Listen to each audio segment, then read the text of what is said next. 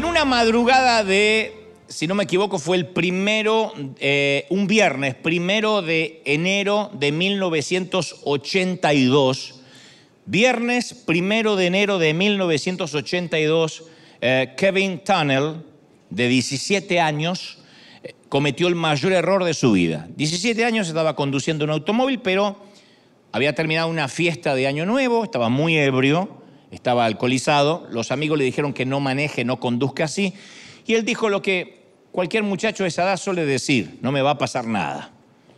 Pero salió, perdió el control del volante y se estrelló contra otro automóvil compacto, matando de manera instantánea a Susan Herzog, una muchacha de 18 años que manejaba en el sentido contrario. Entonces la fuerza del impacto le fracturó el cráneo a la muchacha, le rompió el cuello, le rompió ambas piernas y ambos brazos, murió al instante.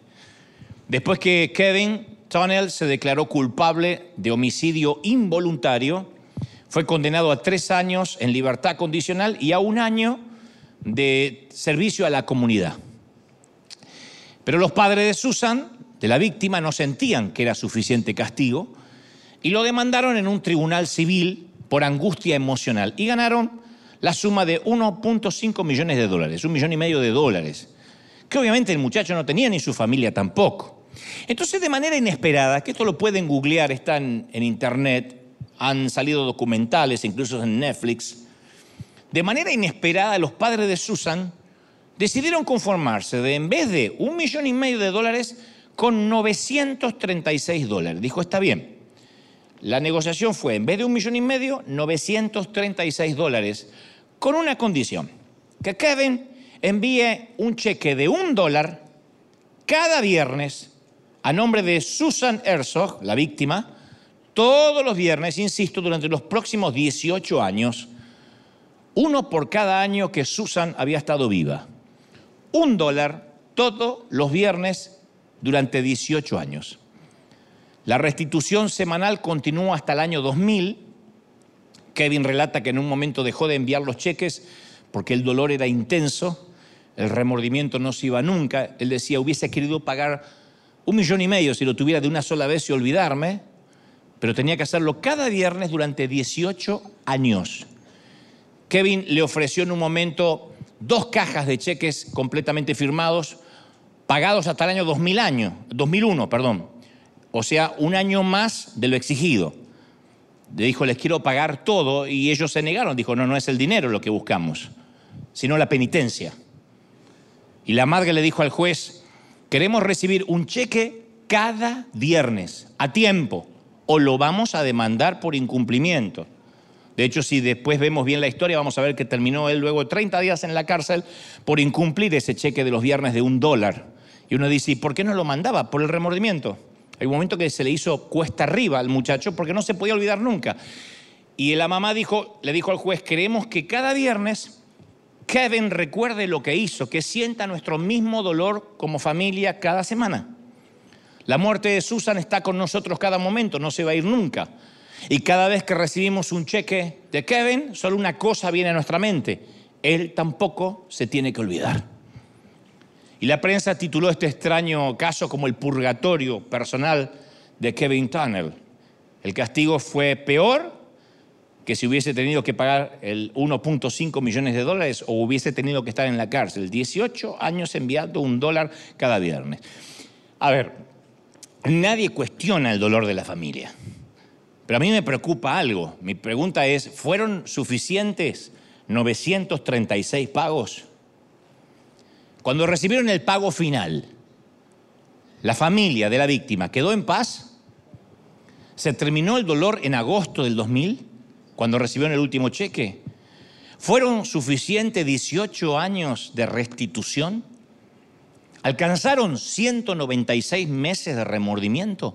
196 meses de remordimiento para Kevin. ¿Y si fuera nuestra hija? ¿Cuántos pagos exigiríamos? Tal vez como la muchacha de 18 años no hemos sido víctimas fatales de un accidente. Ella murió debido a alguien que bebió demasiado alcohol.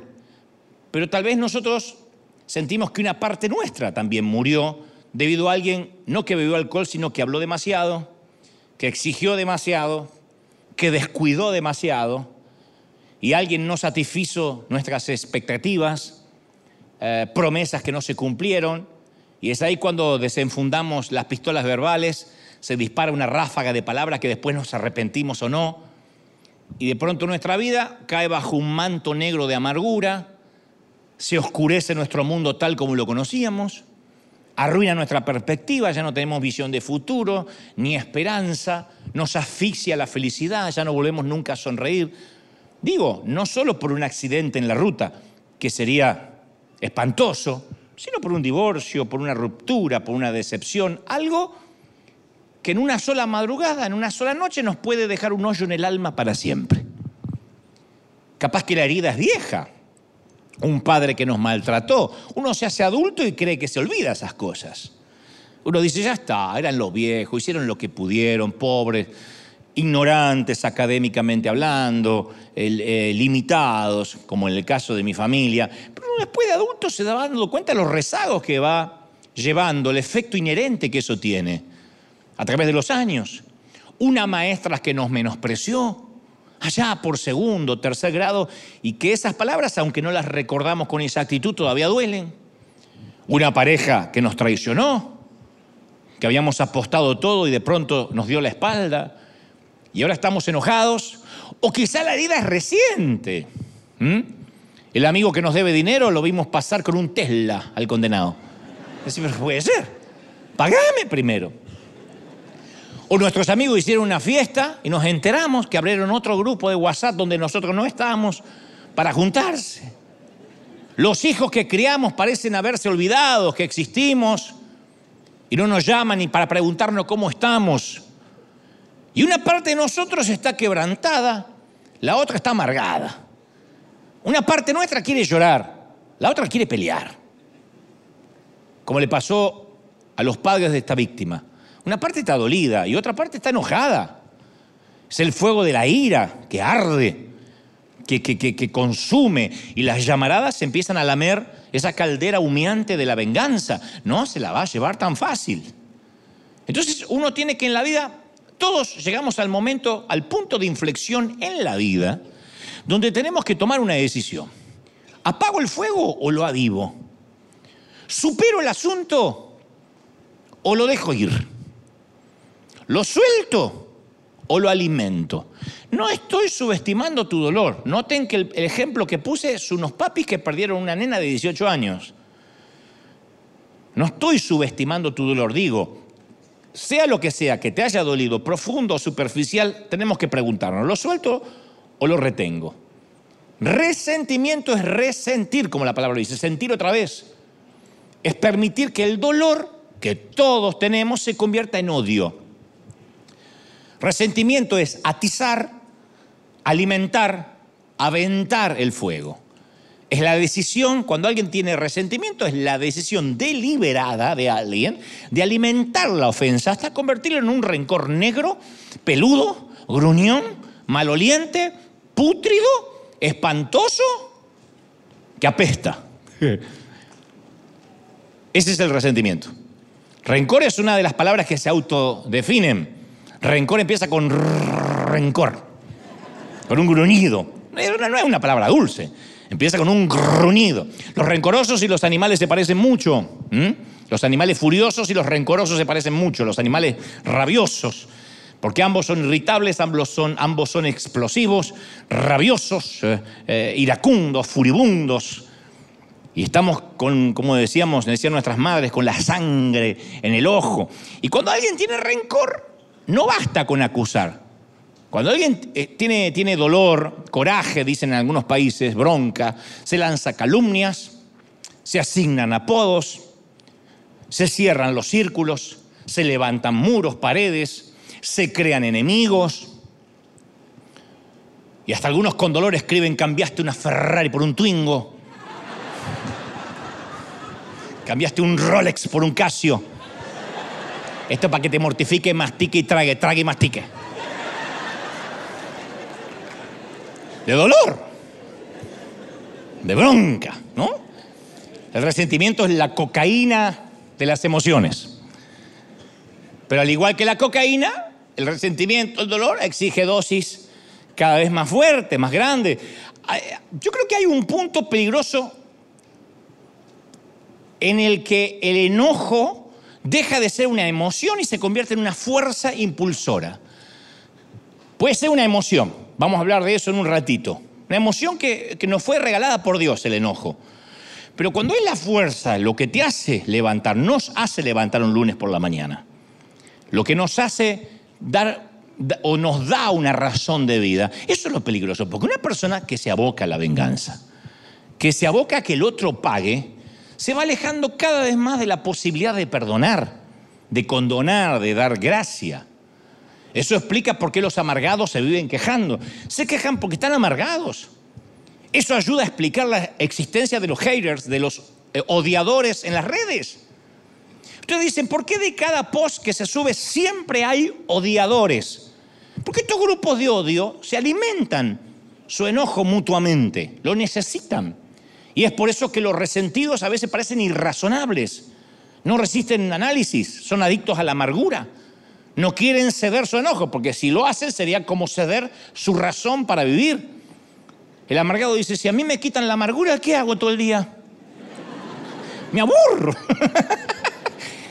Quítale el, fanatismo al racista y al xenófobo. ¿Qué le queda? Nada. Si vive de eso, vive del racismo. Remueve el, resentimiento al legalista, que vive mirando cómo es la vida del otro, controlando si el otro peca, cómo se viste. Mueve el resentimiento y la vida le queda vacía. Le quitas el mirar perfiles ajenos y no sabe qué hacer. La cocaína puede matar al adicto y la ira también puede matar al airado. Los científicos han comprobado que existe una relación muy directa entre la ira crónica, el que vive amargado y vive enojado, con el colesterol alto, con las arritmias, con los problemas cardíacos, con la presión alta, con otros males mortales y otros que no son tan mortales como la hemorroides. ¿y qué tiene que ver? Viene muchas veces, casi la mayoría de las veces, por amarguras, las úlceras los, los, reflujos en el estómago. Todo viene por las amarguras, o la mayoría. Y también nos mata emocionalmente, porque eleva los niveles de ansiedad y nos puede llevar a la depresión. La amargura puede hacer que nos quiera salir debajo de la manta. Y obviamente, obviamente resulta espiritualmente fatal. Produce sequía, nos aleja de Dios, nos mata el alma. El odio es un perro rabioso que se vuelve contra su dueño. Es la amargura, es un lazo que atrapa al propio cazador. Ahora, ¿todos sufrimos heridas? Todos, señores, todos. Mentira que el que es pastor no sufre heridas, que el que sirve a Dios no sufre heridas. No, lo que hay que decidir es, ¿cuántos pagos voy a pedir por la herida? ¿Cuántos cheques voy a exigir? Está bien, convengamos, tal vez no le pedimos al ofensor que gire cheques de un dólar semanal, pero tenemos otra manera de resolver cuentas. El silencio, por ejemplo, método popular, el silencio, no le hablo nunca más. Es más, antes de bloquearlo le clavo el visto tres semanas, para que sepa que estoy molesto. Tomar distancia también es eficaz. Si lo veo, me voy para el otro lado. Hay quien está, ay, mira, mira, y me voy para el otro lado para no enfrentar. La queja Tercera herramienta de venganza que han usado mucho nuestros padres. ¡Ay! ¿Te acordaste que tenés madre? Por fin recuerdas que tienes amigos, te acordaste de los pobres. El saludo de mi papá era, ¿te dignaste a llamar? Pero si te llamé ayer, por eso. ¿Te dignaste a llamar de vuelta? Sí, la culpa la tenía yo. Y es asombroso lo creativo que podemos hacer para desquitarnos. Si puedo estropearte la tarde, arruinarte el día, ensombrecer tu semana, me siento feliz porque hice algo de justicia. Así piensa el amargado. Pero solo por ahora, hasta que vuelva a pensar en ti. Hasta que hagas algo que me recuerde lo que me hiciste y entonces exigiré otro cheque. No te voy a permitir que sanes antes que yo. Mientras yo sufra, tú vas a sufrir. Mientras me duela, a ti te va a doler. Esto dijo la familia de la víctima. Mientras que a nosotros nos duela, a él le va a doler. Claro, no pudieron exigir más que 18 años de pagos. Me hiciste daño y mientras yo sangre, voy a hacerte sentir mal. y el, y el efecto adormece la herida, de modo que aumentamos la dosis. Entonces avergonzamos, ridiculizamos, adjetivamos, denigramos al otro. Y drogados por el enojo, más drogados por el enojo, los papeles se invierten. Hay un momento que dejamos de ser víctimas y nos transformamos en vengadores, en justicieros, y nos hace sentir bien. ¿Y luego qué hacemos? Algo peor, estigmatizamos. Ponemos a todos en la misma bolsa, etiquetamos. Todos los hombres son infieles y machistas. No, mi marido es fiel, es un infiel en pausa. No se le dio la oportunidad. ¿Por qué todos son iguales? todos los pastores están detrás del dinero. Todo, lo único que le importa es el dinero. No, mi pastor no todos. Ya va a mostrarle el hacha. Todas las mujeres hacen problemas por babosadas. Mi mujer no, ya te lo va a hacer. Estigmatizar. Entonces, ¿cómo rompemos el ciclo? ¿Cuántos pagos hay que exigir para sanarnos? Todos dedicamos parte de nuestro tiempo de la vida a cobrar, no me digan que no. Todos cobramos. ¿Alguien te debe algo? ¿Una excusa? Me hizo tal cosa, ni siquiera me explicó, ni siquiera dijo perdón. Bueno, te deben una, una excusa. ¿Sientes que te deben? ¿Una segunda oportunidad? ¿Una explicación? ¿No te deben tus padres una niñez mejor, una niñez más tranquila? Que el fulano al menos te haya dado las gracias. Nuestros padres nos debieron dar más afecto, debieron cuidarme más. Nuestros hijos deberían ser más agradecidos. Mi marido debería ser más sensible. Mi pastor debería saludar uno por uno y demostrar humildad al final del servicio en vez de saludar así e irse como Mickey. Son cosas que por ahí lo estás pensando.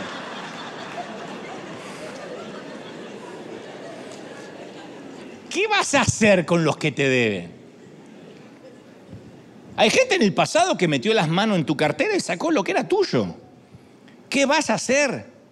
Bueno, los oyentes de Jesús también querían la respuesta. Señor, ¿qué vamos a hacer? ¿Cuántos pagos? ¿Qué hacemos con mi padre que me abandonó siendo niño? ¿Qué hago con mi padre? ¿Qué? Voy, lo honro, le hago fiesta como si fuera un gran señor. ¿Qué de mi marido que me abandonó y me cambió por, una, por un modelo o una modelo más joven? Toda una vida juntos y un día se mandó a mudar con una mocosa de veintipico de años. ¿Qué le tengo que hacer fiesta? ¿Hablarle bien a mis hijos de su papá? ¿Qué de mi jefe que me despidió sabiendo que tengo un hijo enfermo y que no puedo estar ni un día sin el seguro médico? Y Jesús les responde a todos contándoles una historia en Mateo 18, 27 que Jesús siempre respondía con una historia de modo que todo el mundo podía comprender. Como decir, te lo voy a contar con manzanitas. Él dijo, bueno, el reino de los cielos es semejante a un rey que quiso hacer cuentas con cada uno de sus empleados, de sus siervos. Comenzó a hacer cuentas, le fue presentado uno que le debía 10 mil talentos, una millonada. A este, como no le podía pagar, ordenó venderlo a él, a sus hijos, todo lo que tenía, a su mujer, para que le paguen la deuda. Vendan como esclavo a toda su familia hasta que me pague.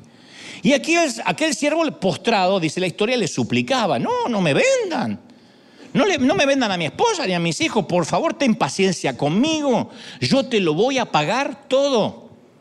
Y el Señor de aquel siervo, dice Jesús, movido a misericordia, a gracia, lo soltó y le perdonó la deuda. Dijo, vamos, está bien, vamos a romper el pagaré, no me debes nada. Este siervo tenía un problema serio en la historia de Jesús. Había acumulado una deuda de millones de dólares. Se podía pagar, no sé, mil dólares al día y le hubiese tardado 30 años. Imposible, porque primero no ganaba mil dólares diarios, no. Segundo, porque no podía esperarlo el jefe o el rey 30 años. Entonces su deuda era demasiado grande para sus posibilidades de pago. Y lo mismo ocurrió con nosotros. Por eso Jesús dice, el reino de los cielos es semejante a esta historia, porque nuestra deuda de pecado fue más grande que nuestra capacidad para poder pagarla. No hay caminatas a la Virgen, no hay rezos, rosarios, pastores que te oren, rabinos, curas, que puedan hacer que paguemos el pecado. Entonces, cuando nos encontramos con Jesús, no necesitamos un salario ni un aumento, necesitamos una herencia. No necesitamos aprender a nadar, necesitamos un salvavidas. Y nuestro maestro llega y nos perdona una deuda incalculable.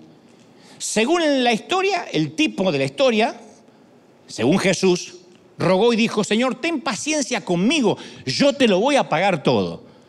O sea que el que el rey le perdone la deuda, ni se le cruzó por la mente. ¿Cómo un rey le va a perdonar semejante deuda? Lo único que le dijo, dame tiempo, dame tiempo. Pero aun cuando ni siquiera suplicó gracia, la recibió. El tipo de la historia sale del salón del trono como un hombre libre de deudas. Pero en el fondo no lo terminó de creer, porque la historia de Jesús continúa.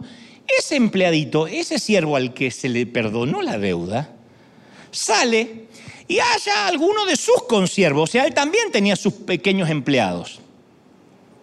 El rey le perdonó una gran deuda a él, pero él también era el patrón de alguien. Y este empleadito de él le debía 100 denarios, tres pesos. Y este desgraciado lo ahorcaba diciendo, págame lo que me debes. Entonces su consiervo, postrándose, le rogaba diciendo, lo mismo que hizo él hace un ratito con el rey. Por favor, ten paciencia conmigo, te lo voy a pagar todo. Mas él no quiso, el condenado. Se fue, lo echó en la cárcel hasta que pagara la deuda. Uno escucha esta historia y le hierve la sangre. Algo anda mal en esta historia. Así se comporta un tipo al que le acaban de perdonar millones. Ahogar a una persona que le debe unos pocos pesos. ¿Son esas las palabras de un hombre que lo acaban de declarar libre de deuda? Págame lo que me debes. Exige que pongan a su deudor en la cárcel hasta que le pague lo que le debe. ¡Qué bandido! ¡Qué tipo canalla! ¡Qué rastrero! Este sí merece que la profeta Paquita la empoderadora, rata de dos patas, te estoy hablando a ti, aunque un bicho rastrero, aun siendo el más maldito comparado contigo, se queda muy chiquito. Eso para cantarle en el medio del corito de la historia, ¿o no? Porque no solo es mal agradecido, es irracional. ¿Cómo puede esperar que el hombre gane dinero estando preso? Te voy a meter preso hasta que me pague. ¿Y cómo hace dinero en la cárcel? Pero el odio no, no tiene sentido común. Jamás, jamás el odio tiene sentido común. Lo que sucedía es que este que lo ahorcaba al otro, en realidad todavía no se sentía perdonado del todo. De algún modo sentía el peso de la deuda, aunque el rey ya lo había perdonado. Odia a este hombre porque le recuerda su propia deuda. Eso se llama proyección en términos más freudianos. Se llama proyectar en otro lo que todavía no resolví en mi interior. Por eso digo siempre, lo que más nos molesta de la otra persona es lo que más nos refleja a nosotros. Ese es el sentimiento que mueve al legalista y al fariseo, que no se sienten ellos perdonados. Entonces no pueden perdonar. En realidad el rey le perdonó su deuda, pero nunca la aceptó de verdad. Nunca entendió la gracia del rey, si no, no sale y ahorca a otro. Sale agradecido de la vida diciendo, sí, ¿cómo no te voy a perdonar si me acaban de perdonar millones a mí?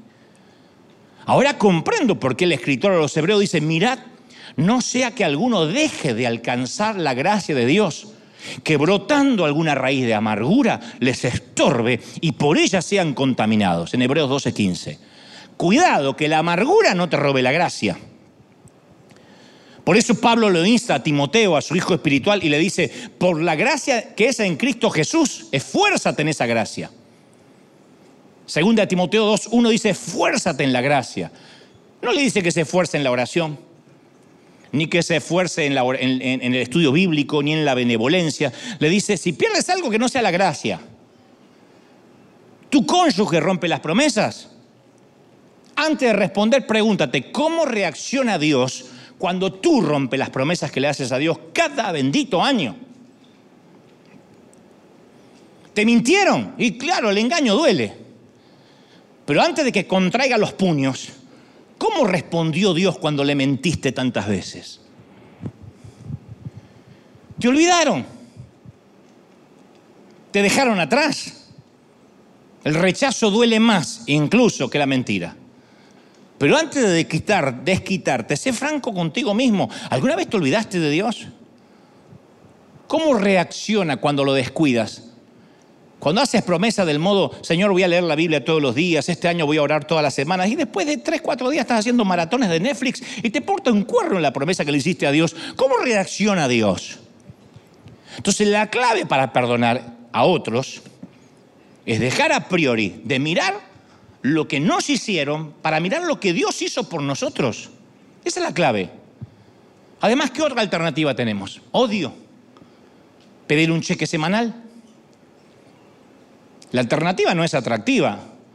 Mirá lo que ocurre cuando uno no perdona. La historia de Jesús continúa. Cuando Jesús ve que el hombre que acaba de perdonar millones está ahorcando a su empleadito, enojado, lo entregó a los verdugos, no a la cárcel, hasta a los verdugos, hasta que pagase todo lo que debiera. Mateo 18, 34.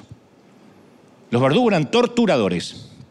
Lo torturan hasta que pague todos los millones que debe, porque lo, lo acabo de perdonar y sale y está ahorcando al otro. Los que no perdonan siempre terminan en prisión. Prisiones de ira, de culpa, de depresión. No tiene Dios que meternos en la cárcel, ¿eh? nos metemos solitos, nos fabricamos una prisión propia. Job 21, 23 afirma, hay quienes llegan a la muerte llenos de vigor, felices, tranquilos. Otros viven amargados, dice Job, mueren sin haber probado la felicidad. Y eso pasa dentro de las iglesias, gente feliz, gente que hasta envejece dignamente, que hasta se ve linda de la manera que está envejeciendo. Y otros que, que tienen una amargura que los va encorvando físicamente, los va ensombreciendo. Y no hay cirugía, no hay estética, no hay cremas, no hay nada que pueda cambiar la cara de alguien que está amargado y resentido por dentro. ¿Y cómo comienza la amargura? Siempre es un detalle no necesariamente nos matan una hija. Comienza como una rajadura en el parabrisas del automóvil.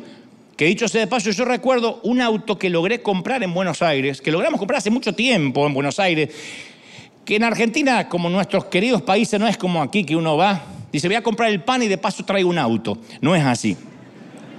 Allá hay que aplicar y te dice, este auto nos va a entrar. Creo que si no es este año, el año que viene. Y uno va pagando, pagando y nunca ve el auto. Cuando te llega el auto no te acuerdo ni para qué lo querías, porque ya pasó tanto tiempo. Y me acuerdo que yo andaba con mi auto seminuevo, primero o segundo día que lo estaba estrenando, y un camión que transportaba grava, o sea, pequeñas pedritas, me sobrepasó a toda velocidad sobre la ruta, y una piedrita salta, ¡pac! pega como un balazo en, la, en el parabrisas y hace una muesca, que con el tiempo se hizo una rajadura, y después se convirtió en una fisura. Y a las semanas el parabrisas era una telaraña de fragmentos. Cada vez que me subía me acordaba del baboso del camión. Nunca le vi la cara, jamás, pero yo te lo podía describir. Cada día le agregaba una cualidad extra. Digo, es un bruto, seguro que es un bruto, con panza cervecera. Infiel a su esposa, que tiene un amante en cada puerto, un animal que, cuando habla se come las S, seguro se come las S, que conduce escuchando cumbia, a todo lo que da, y que en el Mundial quería que gane Francia, y le iba agregando cosas. Cada vez que subía y veía mi parabrisas le agregaba cosas, pero baboso. No lo conocía y estaba amargado con el tipo. El odio nos amarga la perspectiva, nos rompe la espalda. La amargura es una carga demasiado pesada. Mi, mi, consejo siempre es, ya la vida es muy empinada, como para agregar la amargura. El corazón siempre termina rompiéndose por el peso. La montaña de la vida es demasiado cuesta arriba como para agregarle en sí, en sí misma el odio sobre la espalda. ¿Cuál es la alternativa? Dejar el peso, dejarlo ir, perdonar. Y Dios jamás nos va a pedir que demos más gracia de la que nos dio Él. Nunca nos va a decir, perdona más de lo que yo te perdoné a ti. Jesús dijo en Mateo 6:12, porque si perdonas a los hombres sus ofensas, también os perdonará a vosotros vuestro Padre Celestial. Pero si no perdonan, si retienen las ofensas, también su Padre les va a retener sus pecados. Entonces Jesús no pregunta acerca de la realidad de nuestras heridas. No, no, no, no hay duda que nos van a ofender. Vive lo suficiente y te van a herir. ¿Cómo no te van a herir? Y quienes más pueden herirte son los que tienen el poder para herirte, los que están más cerca. El otro día leía por ahí en Instagram algo que decía, enamorarse es darle un poder al otro. El otro o la otra tiene un poder. Si tú estás mal, yo me angustio. Si tú te preocupas, yo me preocupo. ¿Qué es amar en realidad? Nunca usar ese poder. Nunca manipular. Tengo el poder para hacerte sentir mal y, darte culpa, pero no voy a usar ese poder. Pero muchos usan ese poder. Líderes, pastores, cónyuges, hijos, padres, madres, que a través de la culpa nos quieren manipular. Y entonces uno va por la vida y se empieza a herir. Entonces Jesús no dice, te prometo una vida libre de dolor. Él habla del tratamiento de ese dolor. ¿Qué vamos a hacer con las deudas? ¿Qué vamos a hacer con las heridas? ¿Cuántos pagos vamos a exigir? Pues, no sé si te diste cuenta que en las películas los sicarios, que son los que matan a otro por encargo, viajan solos. Nunca un sicario anda con la familia. Chicos, Joel, Jonathan, Nabucodonosor, vengan, vamos a matar a, alguien y venimos. Compran unos dulces, yo mato a alguien y vuelvo. No, siempre andan solos. ¿Por qué? Porque ¿quién quiere andar por ahí con un tipo que se gana la vida liquidando gente por encargo? ¿Quién quiere arriesgarse poniéndose a su lado? Yo he conocido a creyentes sicarios, llenos de resentimiento, llenos de rencor, que yo a veces digo, ay, espero nunca estar en su lista, espero que nunca esté. Y mejor dejarlo solo, reúnete con el sicario y podrías recibir una bala perdida. El ajuste de cuentas siempre es una ocupación que te deja solo. Y se paga un alto precio físico, ¿eh? La Biblia lo expresa mejor en Job 5.2, dice, al necio lo mata la ira. Al necio lo termina matando el enojo. Yo leía una historia de una mujer que llevaba colgado en su cuello una botellita y le pregunta a una amiga, ¿y eso qué es? Nitroglicelina. La próxima vez que mi suegra se me acerque e intente abrazarme, la nitroglicelina le va a explotar en la jeta. Había olvidado que a ella también le iba a explotar en el cuello. Entonces, cuando ajustamos cuenta, nosotros también salimos heridos. ¿Notaste que cuando describimos la persona que nos molestan decimos, ay, esta persona es un dolor de cabeza? ¡Y esta mujer es un dolor de cabeza! ¿De qué cabeza estamos hablando? ¿De la de él? ¿De la de ella? No. Porque el que anda por la vida lastimando a veces ni se da cuenta. Nosotros somos los que tenemos dolor de cabeza. Entonces, si somos sicarios, nunca vamos a descansar. Porque pensamos, ¿cuánta justicia es suficiente?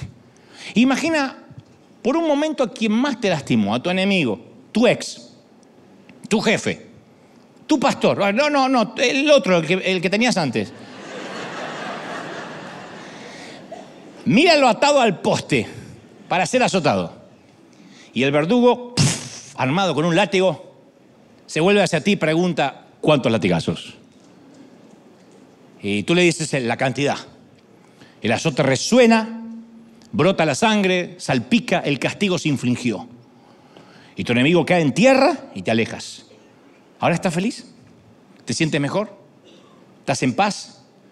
Capaz que por un momento, pero van a venir otros recuerdos y van a necesitar un nuevo flagelo.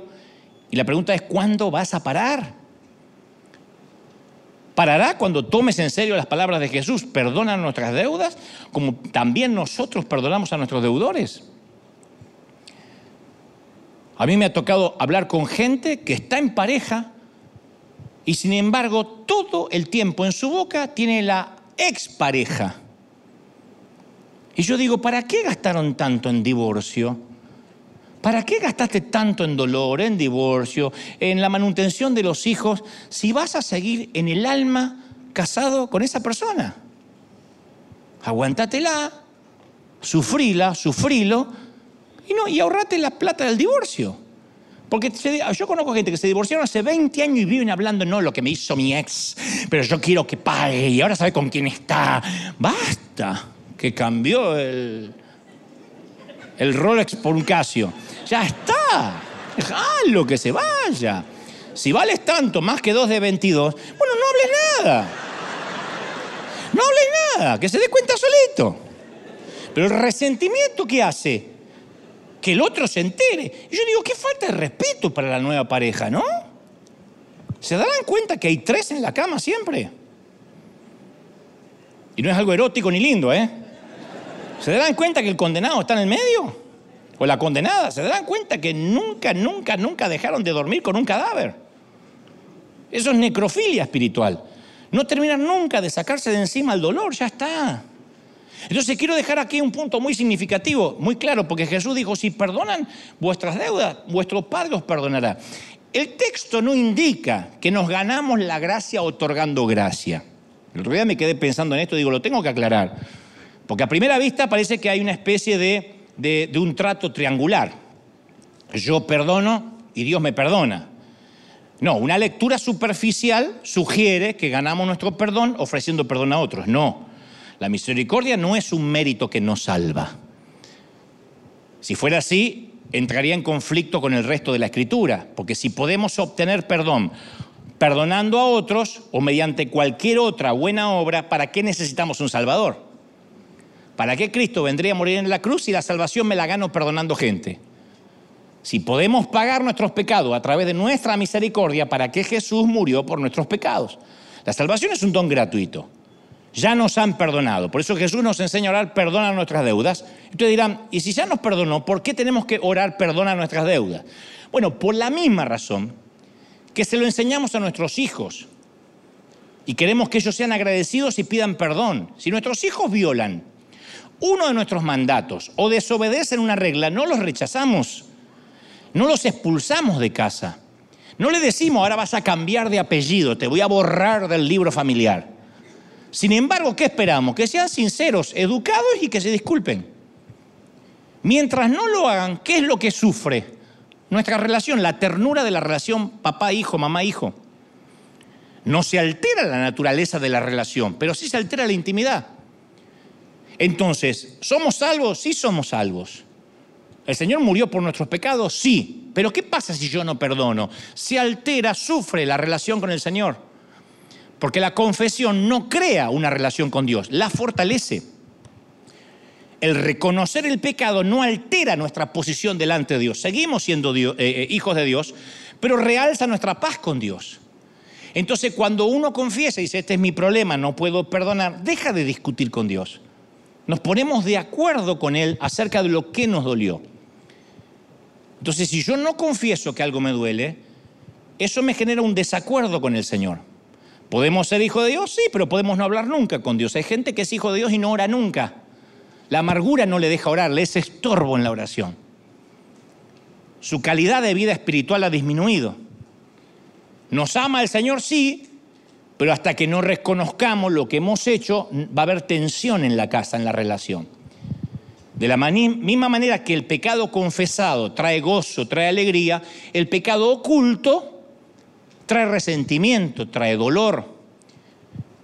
Cuando uno reconoce lo que, la que metió la pata, no hay nada más lindo para, para el otro otorgarte perdón, como ese alumno que borronea toda la hoja y le dice al profesor, maestro, yo me salí de las líneas, como lo hemos hecho alguna vez en primero o segundo grado de la primaria.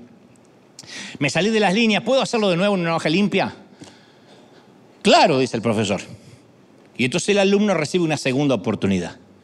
Pero luego el compañerito de ese alumno le pide una hoja, dice, yo también, me prestas una hoja que no tengo. Y este, teniendo un montón, se la niega.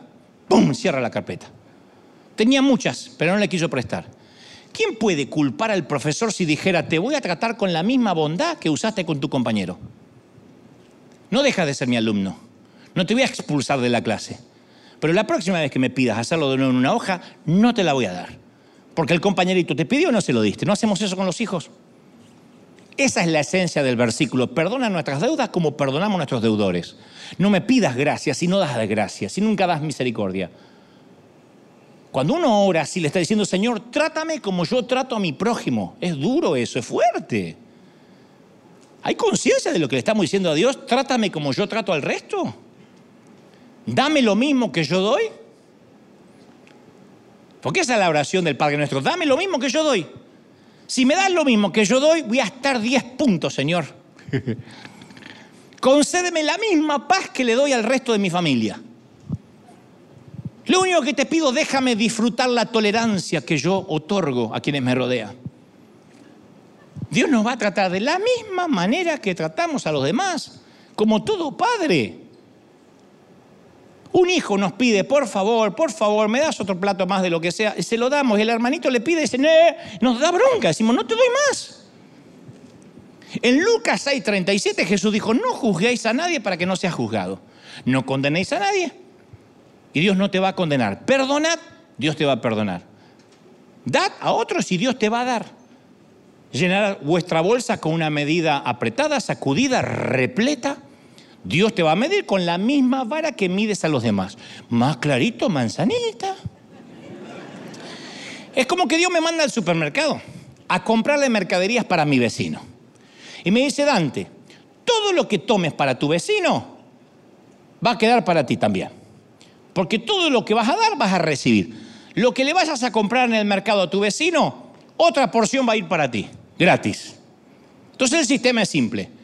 Como a mí me gusta el asado argentino, le compro una tira de buen asado argentino de costilla más un vacío, que es otro corte, al vecino de al lado, que es un indio buena onda. No es un hindú, hindú es una religión, si nació en India es indio. Entonces es un indio buena onda, este siempre me saluda y nos saludamos, así que le compro un buen asado. Y le digo que lo riegue bien el asado, porque el asado seco cae mal. Tiene que ser un vino Malbec argentino, así que busco un vino Malbec argentino. Pero supongamos que le tengo bronca al chinito de enfrente, porque nunca me saluda. Así que ahora me toca comprarle para el chinito. Y loco, le compro un asado. Paso de largo por el asado, paso de largo por el Malbec, le compro un paquete de arroz barato y sardina. Voy a la sección de la panadería, le compro una barra de pan viejo, duro, que tiene algunos puntos verdes en la orilla. Que el chino agradezca que al menos le compro algo. Le dejo la bolsa enfrente de la puerta al chino, me voy a casa a comer algo, abro mi despensa y adivina qué encuentro. Mi despensa está llena de lo que le di al chino hay arroz barato, hay sardina, pan con puntos verdes. Recibimos lo que damos. Y algunos han estado comiendo arroz barato. La dieta no va a cambiar hasta que cambies. Y tú ves a otros cristianos disfrutar la vida y son felices. Y tú estás atascado en el arroz barato, la sardina y el pan mozo. Y dice, ¿por qué a mí Dios no me bendice? Porque es lo que compras para el otro cambia la compra, cambia la compra y vas a cambiar la dieta. Por eso uno se dice, pero ¿por qué vivo amargado? Bueno, capaz que ahora lo sepa, ¿no será que Dios te está dando exactamente lo que le estás dando a alguien? ¿No te gustaría cambiar el menú de la vida?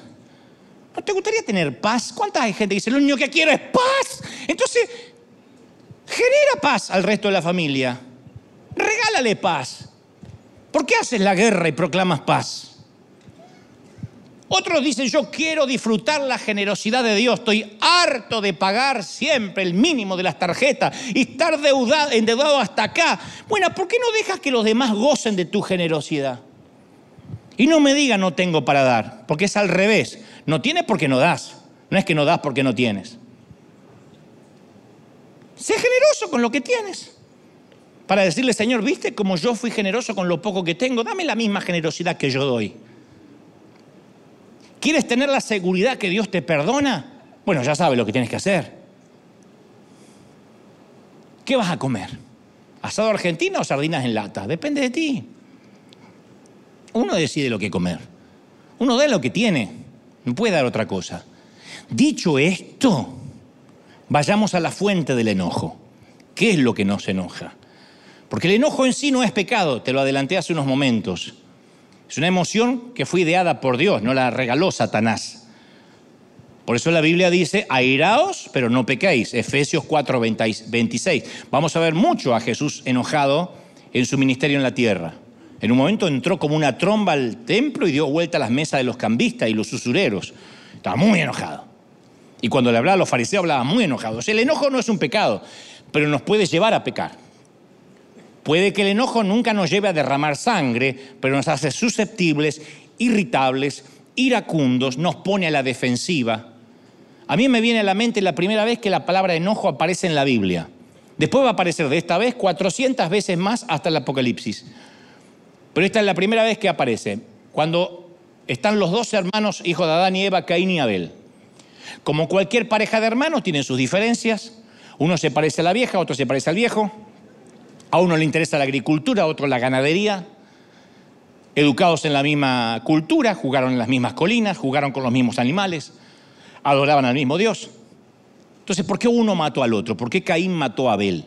¿Por qué un asalto tan violento, tan hostil, tan iracundo? ¿Por qué Caín mató a Abel? Siempre me lo he preguntado. Génesis 4, 5 dice, y Caín se enfureció, tan enojado que fue capaz de matar. Ustedes dirán, ¿quién puede enojarse y es capaz de matar? Visiten las cárceles y van a ver la cantidad de gente que tiene perpetua por 30 segundos de enojo. ¿Saben lo que es el enojo ciego? Eso. Yo a este lo ahorco, yo a esta la cogoto, yo le saco el oxígeno. Es un segundo donde no piensas nada y como se ve en las películas, después quedan transpirando al lado y no saben qué hicieron. ¿Qué lo enojó tanto a Caín? ¿Por qué se le fundió un fusible? Y el texto nos da la respuesta. Dice que miró Jehová a Abel y su ofrenda y le agradó, pero no miró con agrado a Caín y la ofrenda suya. Eso fue todo. Dios no lo dejó, no dejó de amarlo, no dejó de ser su padre, solo que le agradó la ofrenda de Abel y no le agradó la ofrenda de Caín. Como cualquier padre que le agrada como un hijo arregla el cuarto y como el otro es un tiradero y a este le agrada y el otro no. Pero Caín se ensañó en gran manera y decayó su semblante. Génesis 4:4 se le cayó el semblante. Cuando uno se enoja es como el dolor de pie te aprieta el zapato y es el único dolor, aparte de la amargura que se refleja en la jeta. Siempre.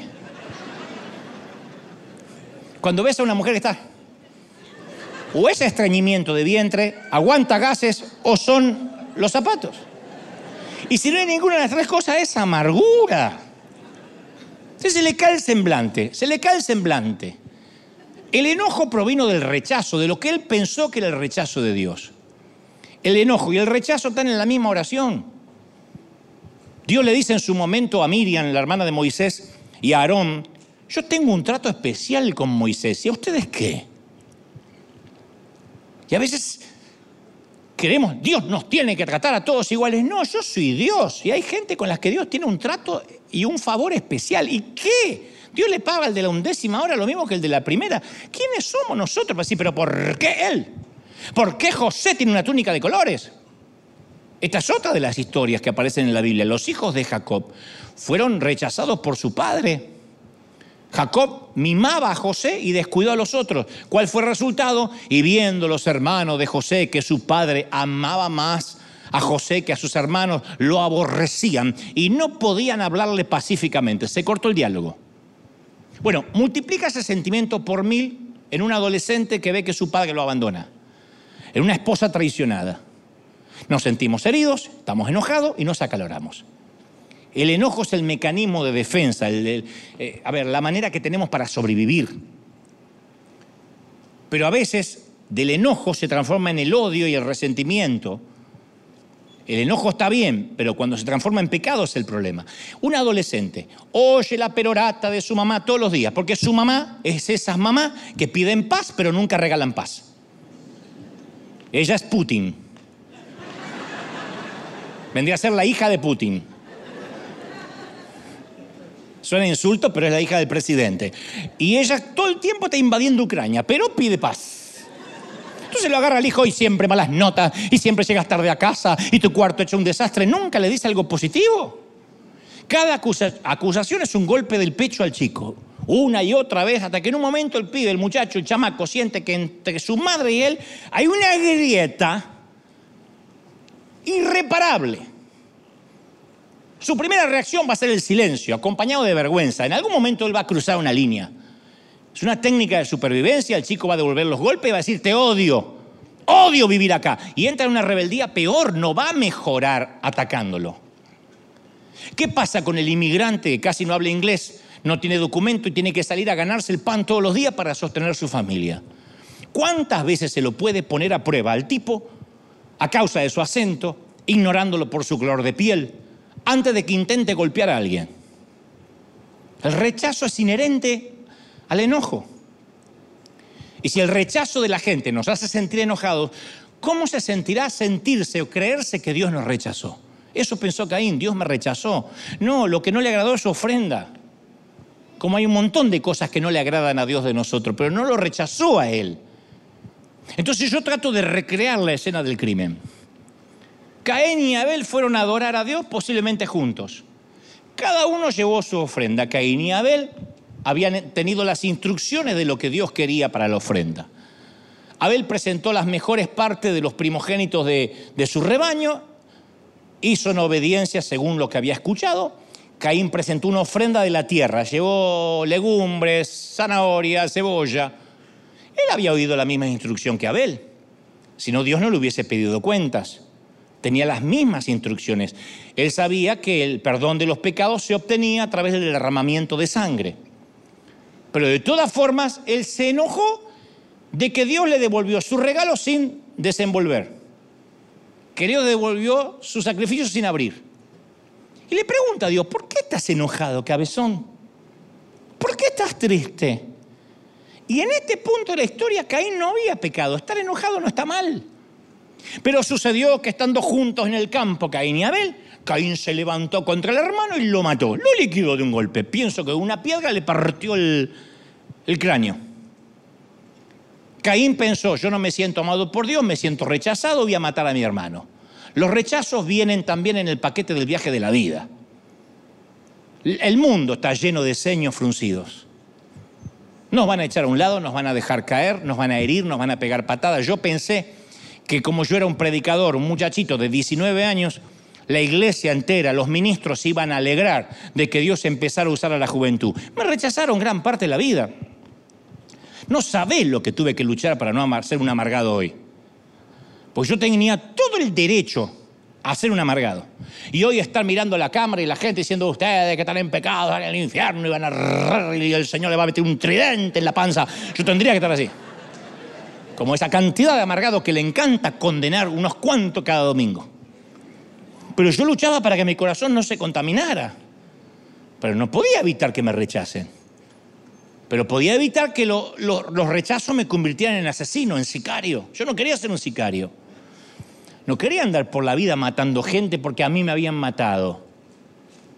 Yo escuchaba un predicador que contaba que su ministerio le traía tanta tensión en la vida que lo hacía explotar de enojo a diario. Y un día contaba en un grupo de pastores, decía, era tanta la presión que yo vivía enojado y llegaba a casa que explotaba.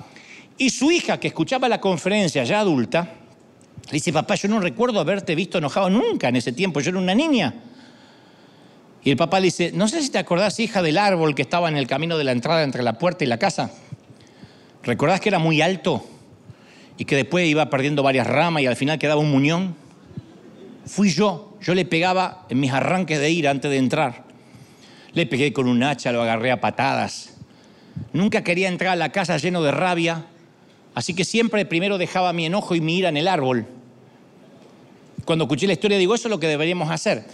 Pero en vez de castigar un árbol en el patio con nuestro enojo, deberíamos hacerlo en el árbol que está en la colina, dejar nuestro enojo en, la, en el árbol del Calvario y si otros nos rechazan, irnos a sacar el enojo ahí, arrodillarnos y decir, Señor, tú sí me aceptas, tú sí me amas, ¿no? Quitarnos todo el, dolor.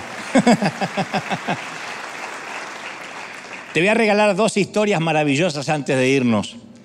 Son dos de mis historias favoritas y son dos buenas historias para terminar. Eh, las primeras veces, hace muchos años, cuando yo hablaba del perdón, en un viejo mensaje que tenía que llamaba eh, Cristianos de burbuja, que era a propósito de un niño que vivía dentro de una membrana plástica, de una burbuja de oxígeno, porque tenía enfermedades autoinmunes y, no podía contaminarse con el oxígeno que todos respiramos, de manera que tenían que drenar para él especialmente su, su microclima. Y él era el niño de la burbuja, cuando yo era chico era muy conocido en la prensa. Finalmente luego falleció.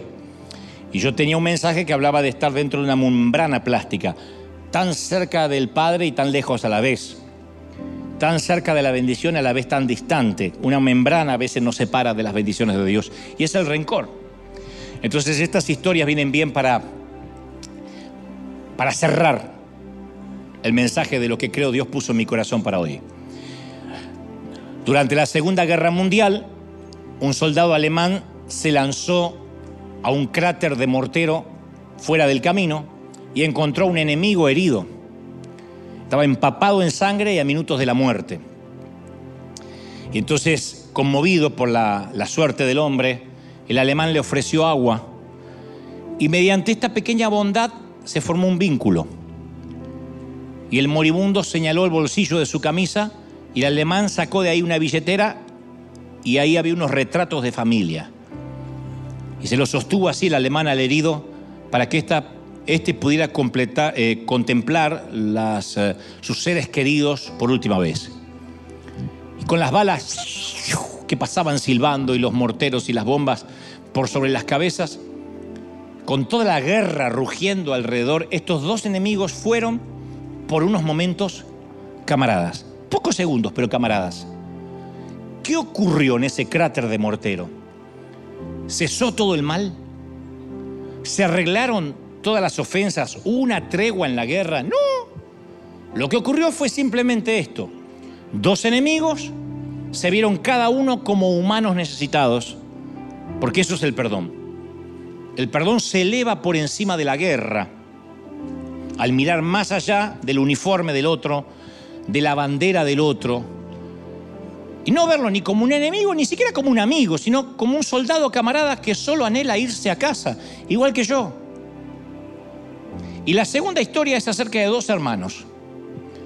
Se llamaba Daniel y soñaba con tener su gimnasio propio. Trabajaba en uno, pero quería tener su propio gym, gimnasio. Entonces el banco aceptó financiar la compra si podía encontrar a alguien que le saliera de garante. Y su hermano, el hermano de Daniel, aceptó.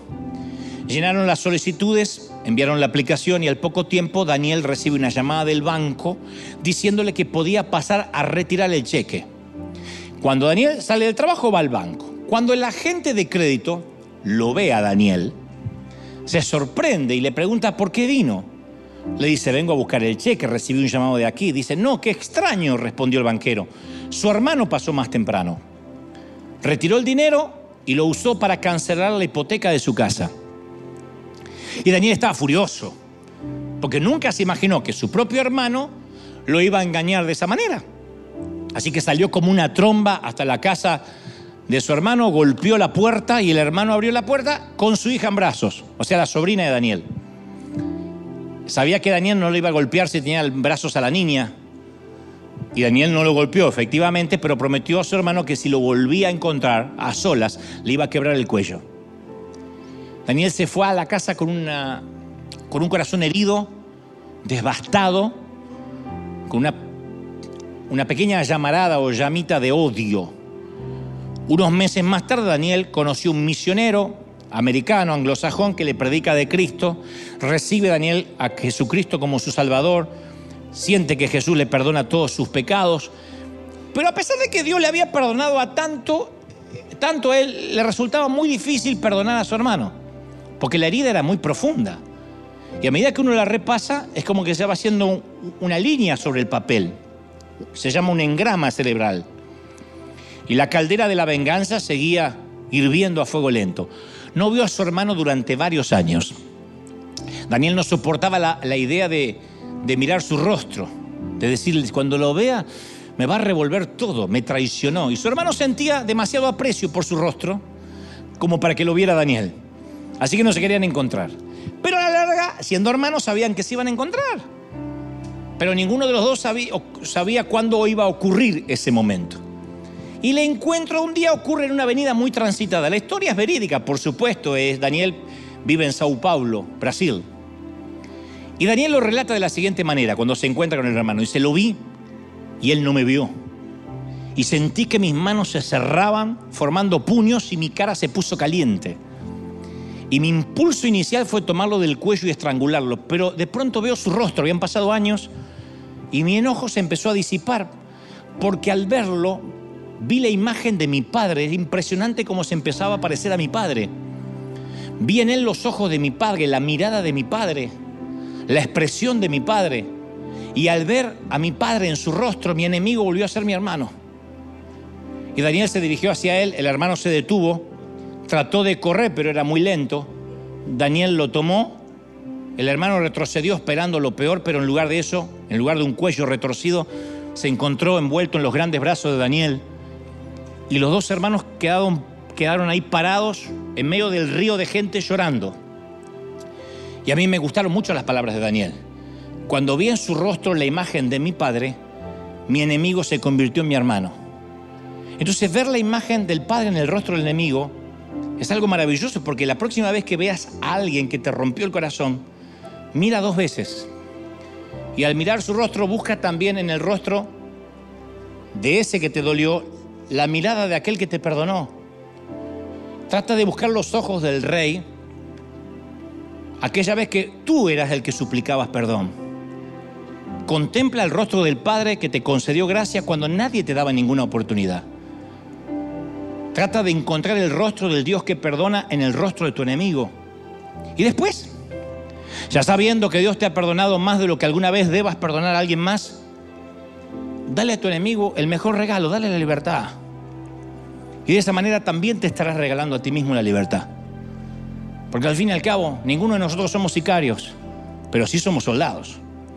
Y estamos enlistados en una guerra llamada vida que nunca declaramos y que ninguno hubiese querido pelear. Pero aquí estamos. Y cuando esta guerra ridícula finalmente termine, y cuando aparentemente, aunque aparentemente muchos estamos bajo banderas diferentes, con diferentes uniformes, camarada, al fin y al cabo todos queremos lo mismo, vivir en paz e irnos a casa.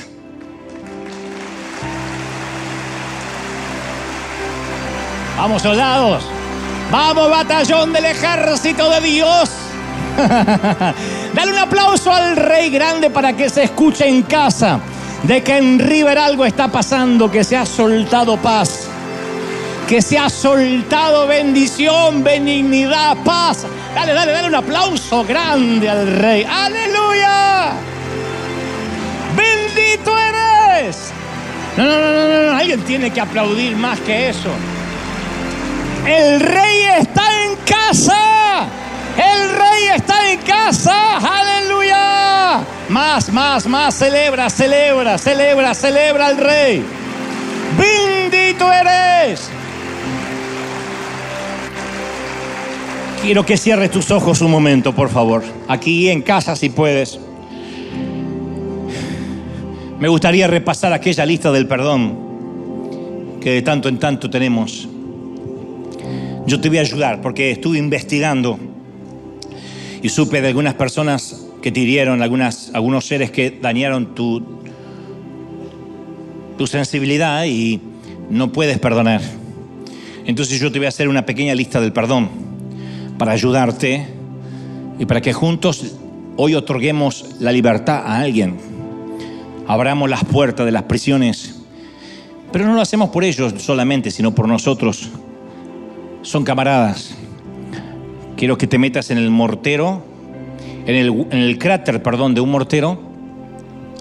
Veas a tu enemigo, tiene otro uniforme, pelea bajo otra bandera, pero es un ser humano que se está yendo y quiere irse a casa con lo suyo, tiene hijos, tiene familia, tienes que liberarlo hoy. Así que en primer lugar quiero que, que perdones a Dios el Padre. Escrituralmente Dios no necesita nuestro perdón, ya lo sé, Él es justo, Él es perfecto, pero a lo mejor como Caín sientes que Él te dejó caer. Eso es porque de este lado del sol no podemos entender por qué Dios lo permitió. No obstante, nos llenamos de amargura. Al no entender nos llena de amargura. Perdemos el control. Y quiero que perdones a Dios por aquella vez que tú pediste oración para que Dios sanara a un ser querido y parece que Dios no intervino.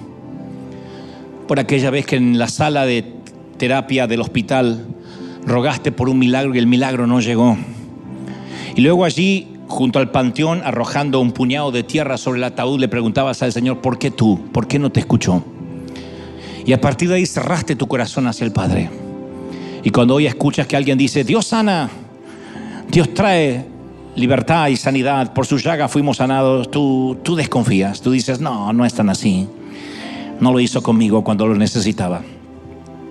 O tal vez has sentido que Él pudo haber intervenido cuando abusaban y eras un niño sin defenderte y has cerrado tu corazón para Dios y has dicho, Señor, ya no confío en los hombres, No confío en nadie que se me acerque. Todos quieren robarme algo de lo que yo soy.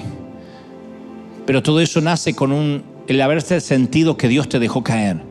Y ese crack en los huesos y en el alma te fracturó hasta la fecha y vas por la vida con el espíritu amputado. Y como dijo alguien, no hay prótesis para eso. Tienes que dejarlo. Dile, Señor, aunque no entienda, aunque hay cosas que voy a entender allá en la eternidad, yo hoy quiero arreglar mi relación contigo. Se ha dañado nuestra intimidad. La, la ternura de nuestra relación se ha disipado. En segundo lugar, quiero que perdonemos a nuestros padres, sea que estén vivos, hayan muerto, los hayamos conocido o no. Algunos hicieron lo que podían, otros adrede nos lastimaron, pero aún así dile, Señor, yo los quiero dejar ir. Los dejas ir del corazón, del alma, los perdonas. No tratas de comprenderlo, deja de preguntar si corresponde honrarlos o no. Se trata de tu salud. Permite que la presión se nivele a, a lugares normales en tu corazón, permite que el corazón vuelva a latir como debe, suelta todo resentimiento contra los padres. Señor, pedimos la fuerza para poder perdonar a nuestros progenitores. Los soltamos. Algún maestro, algún profesor que nos marcó con unas palabras, vamos a perdonar también esta mañana. Perdona a un maestro, perdona a un líder, perdona a aquel pastor que no dispensó confianza al hombre de Dios que tú tanto amabas y de pronto él te falló, como todo hombre te falló, o, o mujer. Dile, Señor, yo lo suelto. Ya no más. Ya no habrá más dolor, ya no más. Perdona a un cónyuge, a una expareja, a alguien que jugó con tus sentimientos o así lo sientes. Y de pronto tu corazón se derrumbó como castillo de naipes y hoy no puedes resarcirte y dices, se llevó una parte de mí. Vamos, libérate.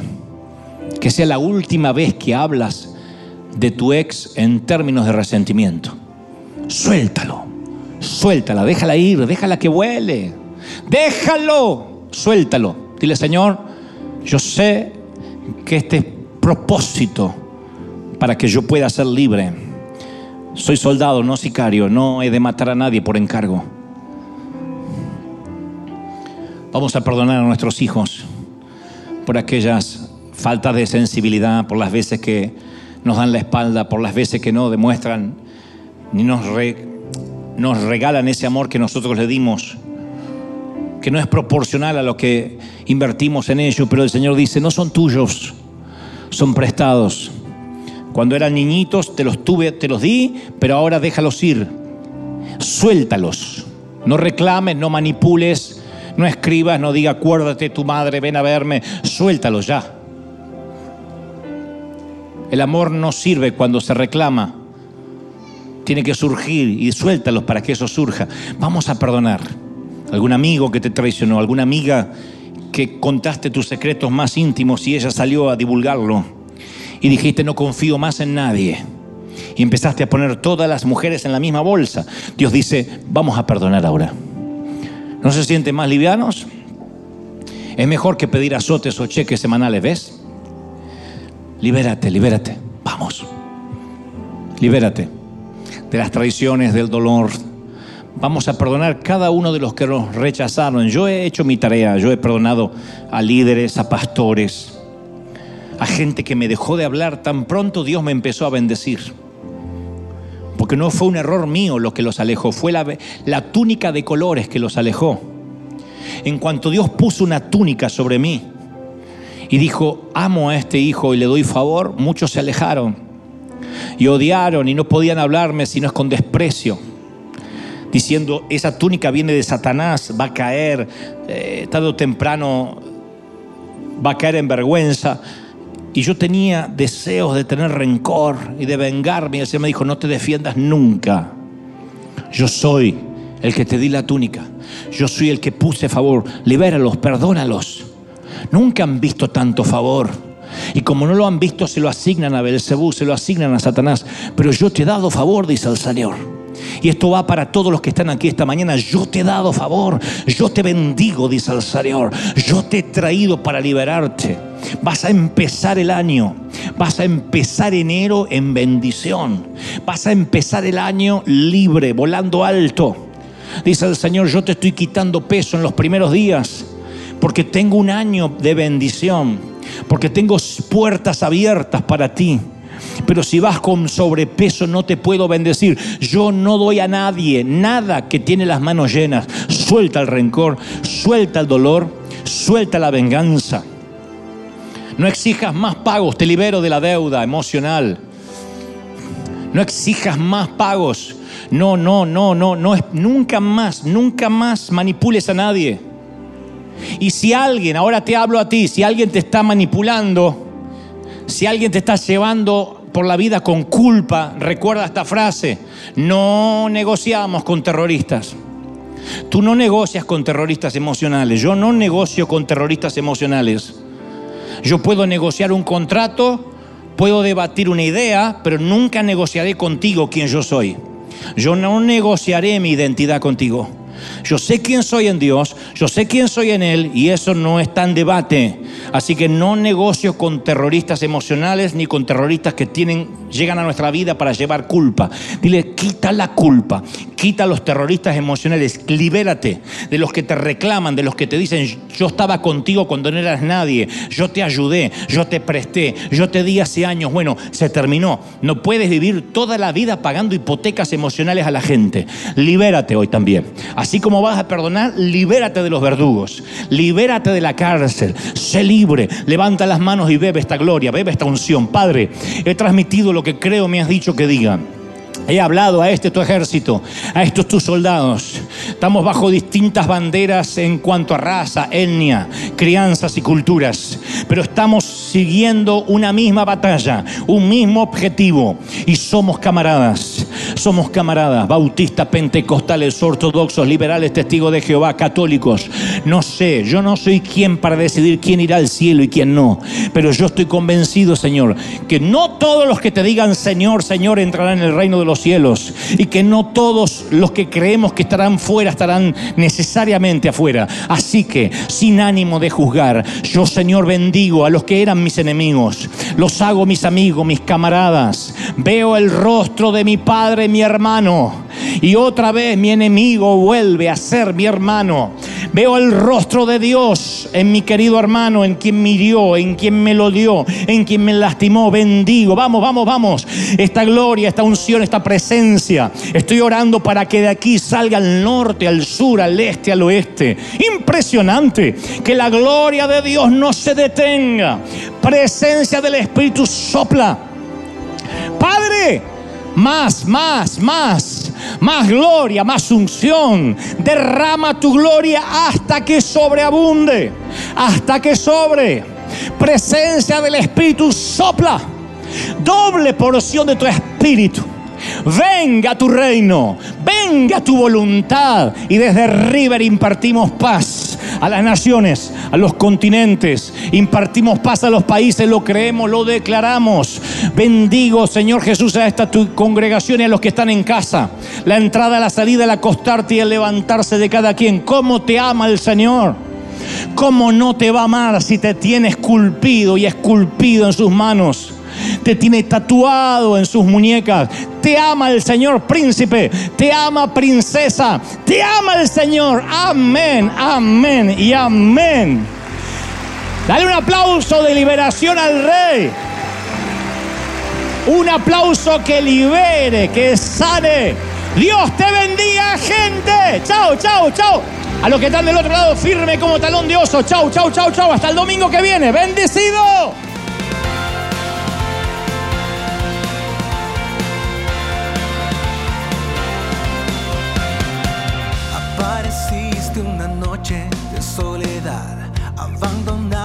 Perdido te reconocí. Tu voz diciéndome no temas, yo estoy aquí.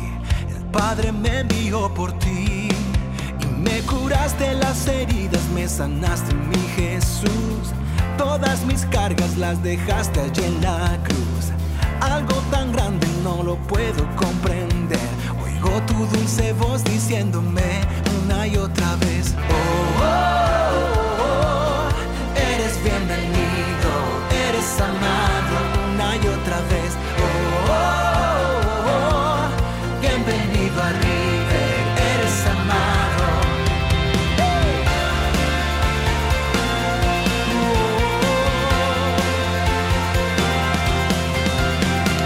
Apareciste en una noche de soledad, abandonado y perdido te reconocí, tu voz diciéndome no por ti. Y me curaste las heridas, me sanaste mi Jesús. Todas mis cargas las dejaste allí en la cruz.